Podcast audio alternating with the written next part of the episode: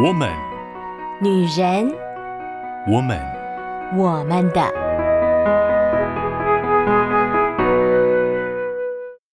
Hello，欢迎来到我们的小小天地，我是你们的好闺蜜秋雨。说到闺蜜这个词，不知道大家想象中的闺蜜是什么样子？现在呢，闺蜜这个词。跟以前好像有一点不太一样。现在最常听到就是防天防地防闺蜜，闺蜜仿佛就是女生身边蠢蠢欲动，想要来破坏你跟你男朋友关系的可怕的存在。我想大家应该不会这样子想秋雨吧？秋雨是非常善良的，而且秋雨是非常喜欢各位好姐妹掏的呢。秋雨自己是很喜欢“闺蜜”这个词。它是闺中密友的简称。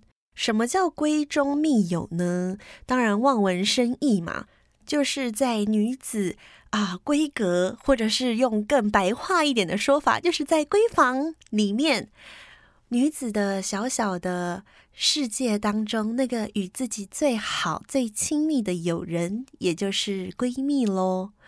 所以秋雨从小就在想象说啊。怎么样可以有一个同性的同伴，可以跟自己这么这么好呀？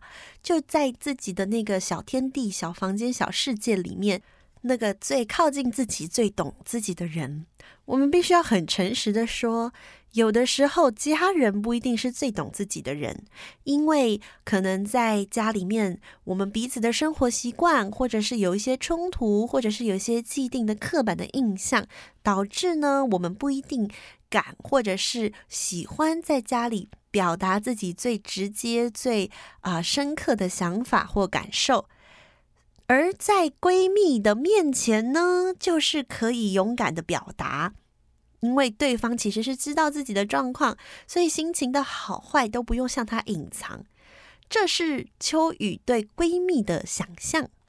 那因为秋雨自己本身就是只有一个哥哥，没有姐妹，所以呢，听很多的有姐妹的人说，她可能跟她的姐妹就像是好闺蜜一样。秋雨是相当羡慕的。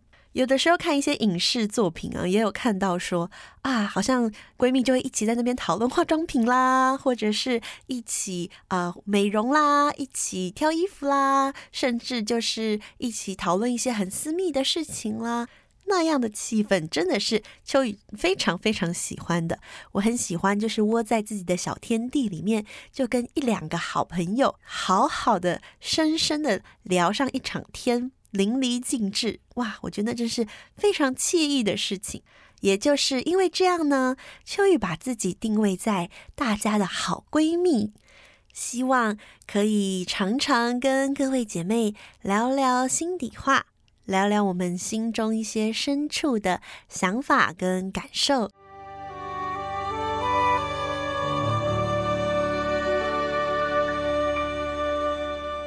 进到十一月，我们要进入新的系列了。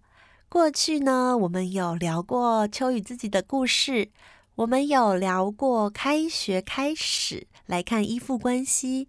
那上个月呢，我们是聊到了反派，好，我们聊到了 Disney 当中的反派角色，以及我们内心自己深处的反派性格。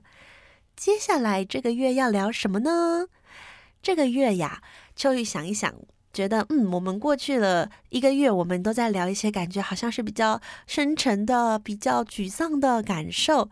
那这个月我们就来聊一些比较甜蜜跟温馨的事情吧。正好呢，十一月呢就是有感恩节这样的节日，所以十一月是一个适合感恩、适合表达爱的一个季节。一讲到表达爱这三个字，不知道各位姐妹们眼前浮现的是一个什么样的景象呢？是一个人拿着一束花，然后对另外一个人说“我爱你”这样的画面呢？还是是啊、可能一个人为另外一个人任劳任怨，非常努力的做做给他看，表达他爱他的画面呢？表达爱这件事情啊，讲起来就三个字，三秒就讲完了啊、不对。不用三秒，一秒就讲完了。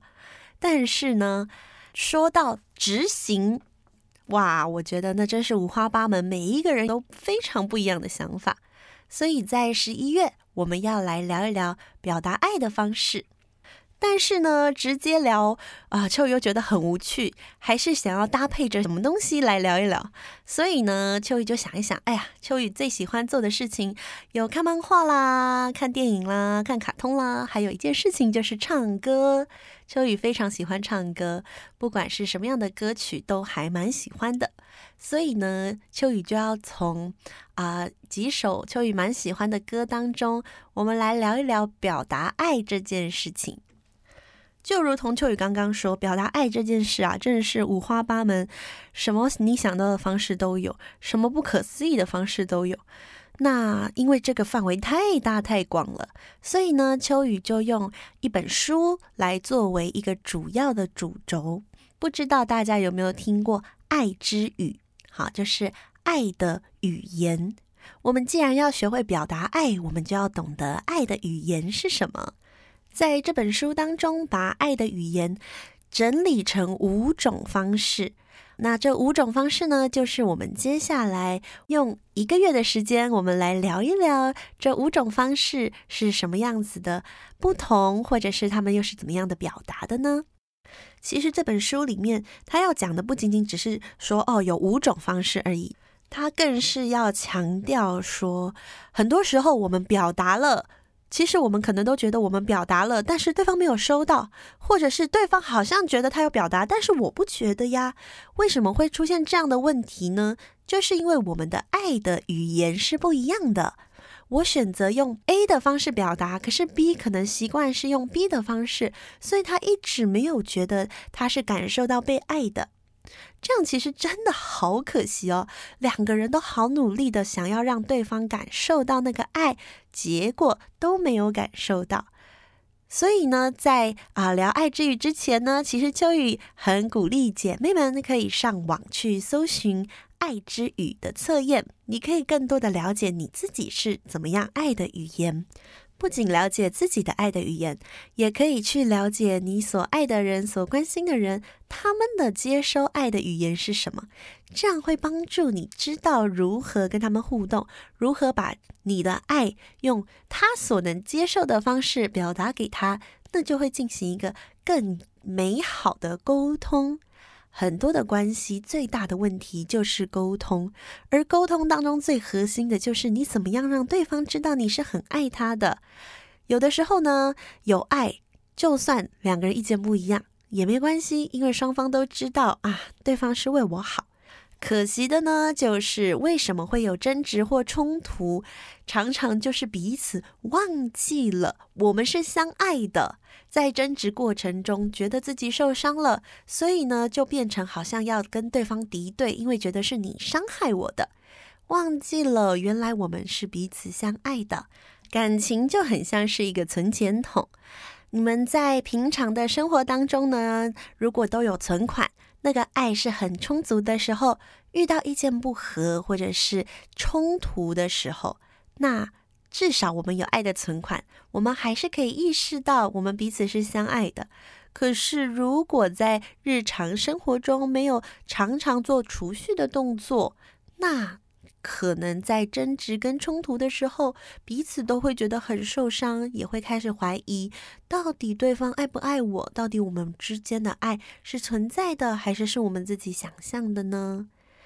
一个好的表达，一个有爱的表达，有效的表达，那就是一个很好的存款哟。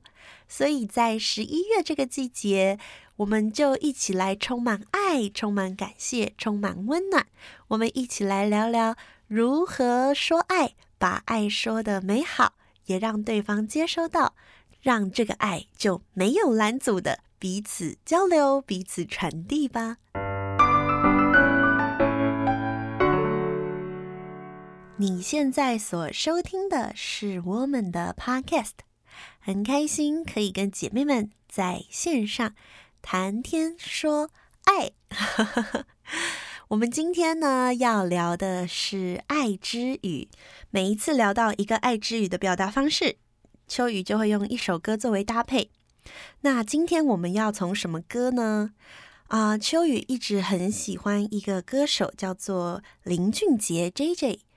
他很多歌是很有故事性的，所以呢，秋雨每次在唱他的歌的时候，都会觉得很有画面。他有一首歌啊，那个 MV 有够长，然后中间有一大段是没有歌的，是剧情的内容。呃，然后当然，我们去 KTV 的时候，好像那段会剪掉吧？是不是？它是一个很完整的故事，就是在讲一个男孩子啊，他是会弹钢琴的，但是呢，在一次的阴错阳差之下，一个女孩子误以为弹钢琴的是另外一个男孩，所以呢，就跟另外一个男孩交往了，也就是使他们两个人错过了彼此，也错过了相爱的机会。这首歌的歌名叫做《可惜没如果》。跟我们今天要聊的爱之语的第一点有什么关系呢？在这段歌词里面有一小段，它表达了一个很有趣的说话造成的呃缺憾。好，在副歌的地方说：“全都怪我不该沉默时沉默，该勇敢时软弱。如果不是我误会自己洒脱，让我们难过，可当初的你和现在的我，假如重来过。”倘若那天把该说的话好好说，该体谅的不执着。如果那天我不受情绪挑拨，你会怎么做？那么多如果，可能如果我，可惜没如果，没有你和我。会唱的姐妹们应该在心中都想起了这一段的旋律了吧？是的，秋雨刚在念的时候都差一点点就唱出来了呢。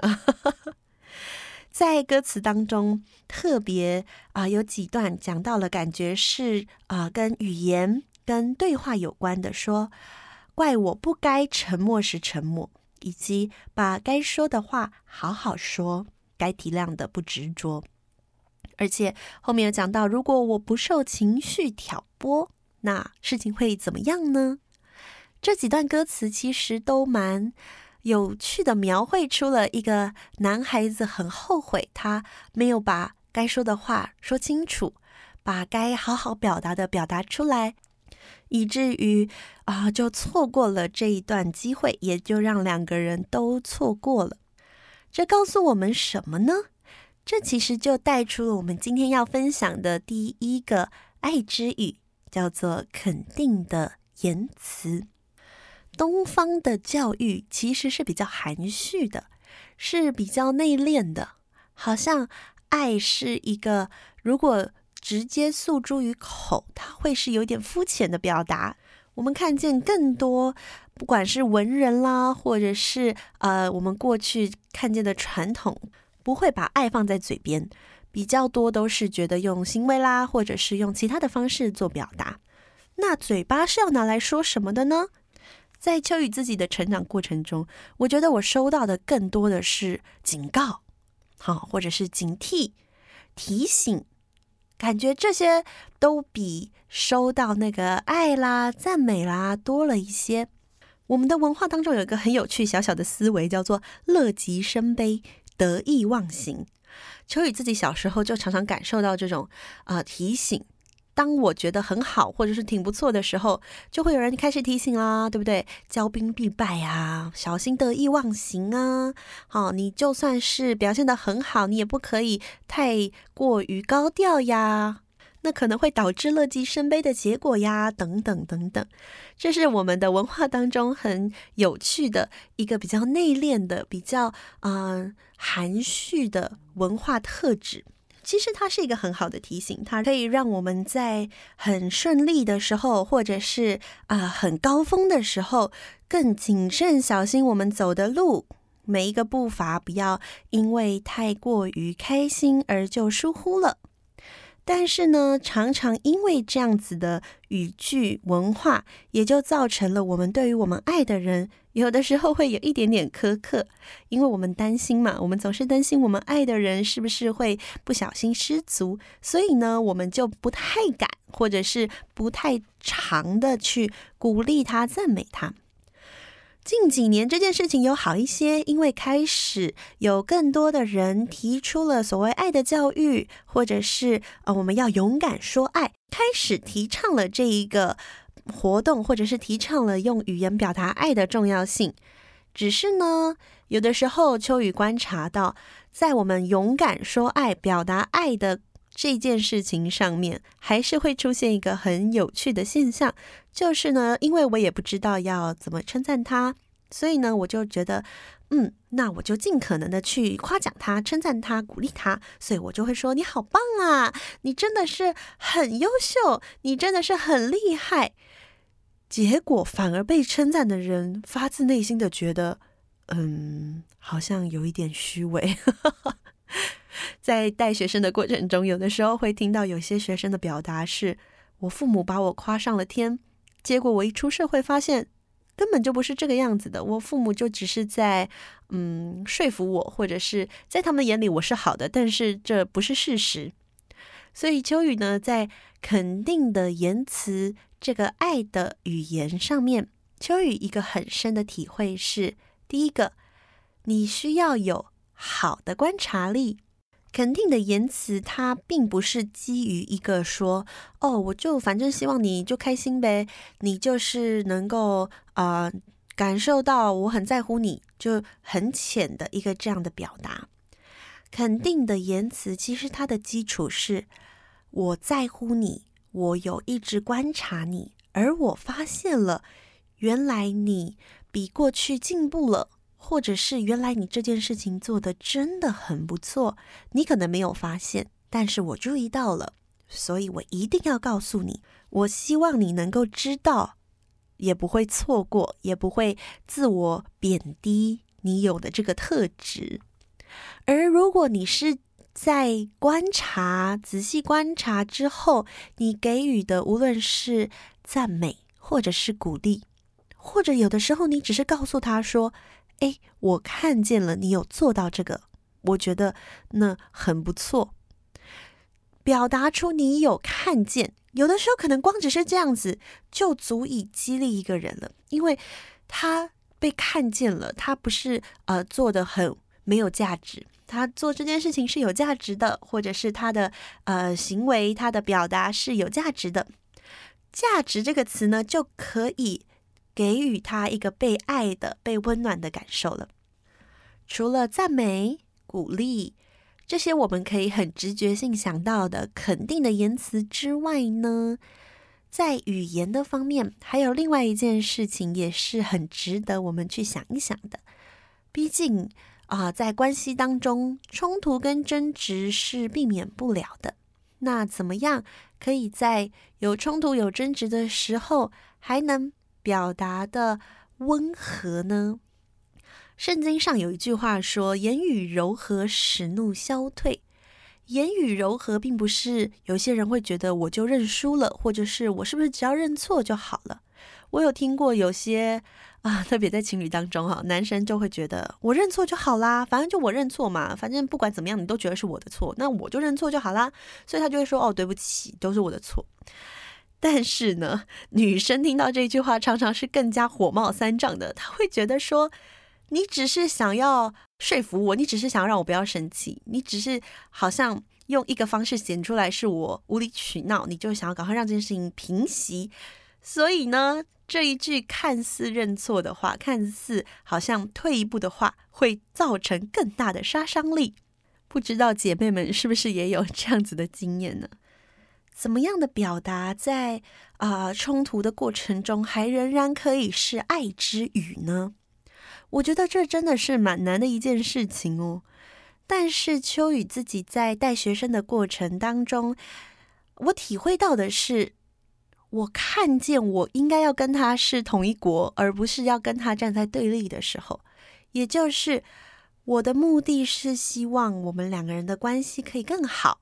而不是我的目的是要让我是对的，以至于我可以在言辞的表达上面放下很多我想要辩解的，我很想要说服的，或者是我很想要赢的那一块。我可以很诚恳的说出，我也觉得受伤，或者是我很抱歉，让他有这样的感受。我不是说觉得都是我的错，但是我很认真的希望我们不会因着这样的争执影响我们的关系。在辅导的过程中，我非常喜欢说一句话，就是我觉得我们是同一国的，我想要跟你同一国。我们现在虽然有意见不合，不代表我们是不同一国的。我们可能是要解决同一个问题，只是我们的立场不一样。我觉得你的立场一定也有很好的地方。我以为我们是同一国的，所以我希望我们是站在同一国的立场来讨论、来思考我们现在面对到的这个困境。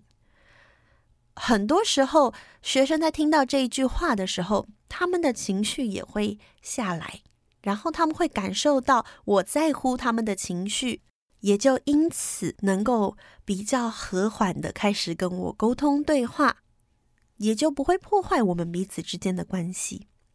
这并不容易哦，这真的不容易。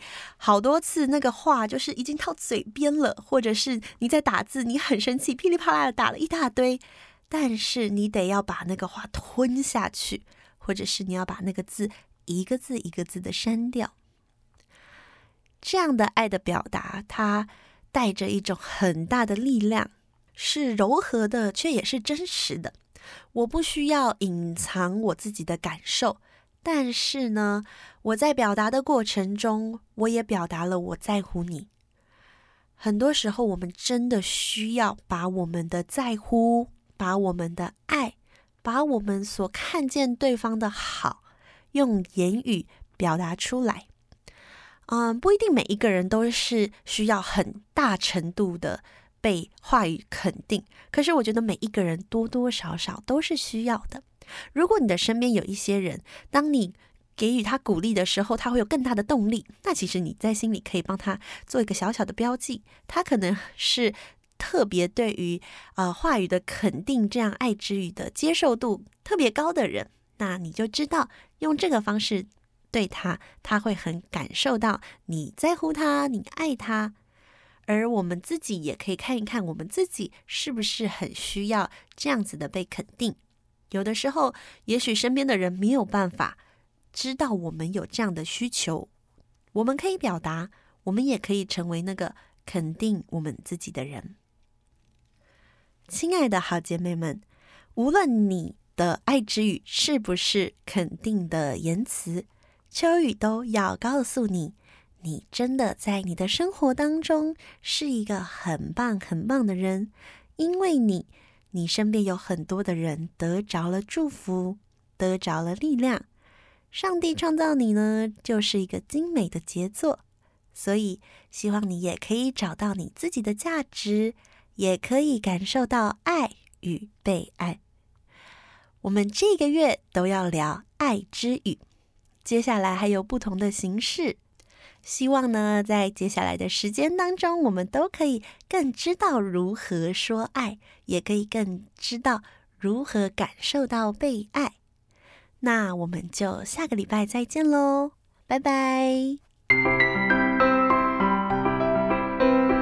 以上节目由台北远东福音会制播，欢迎上远东福音会官网，搜寻更多精彩内容。谢谢。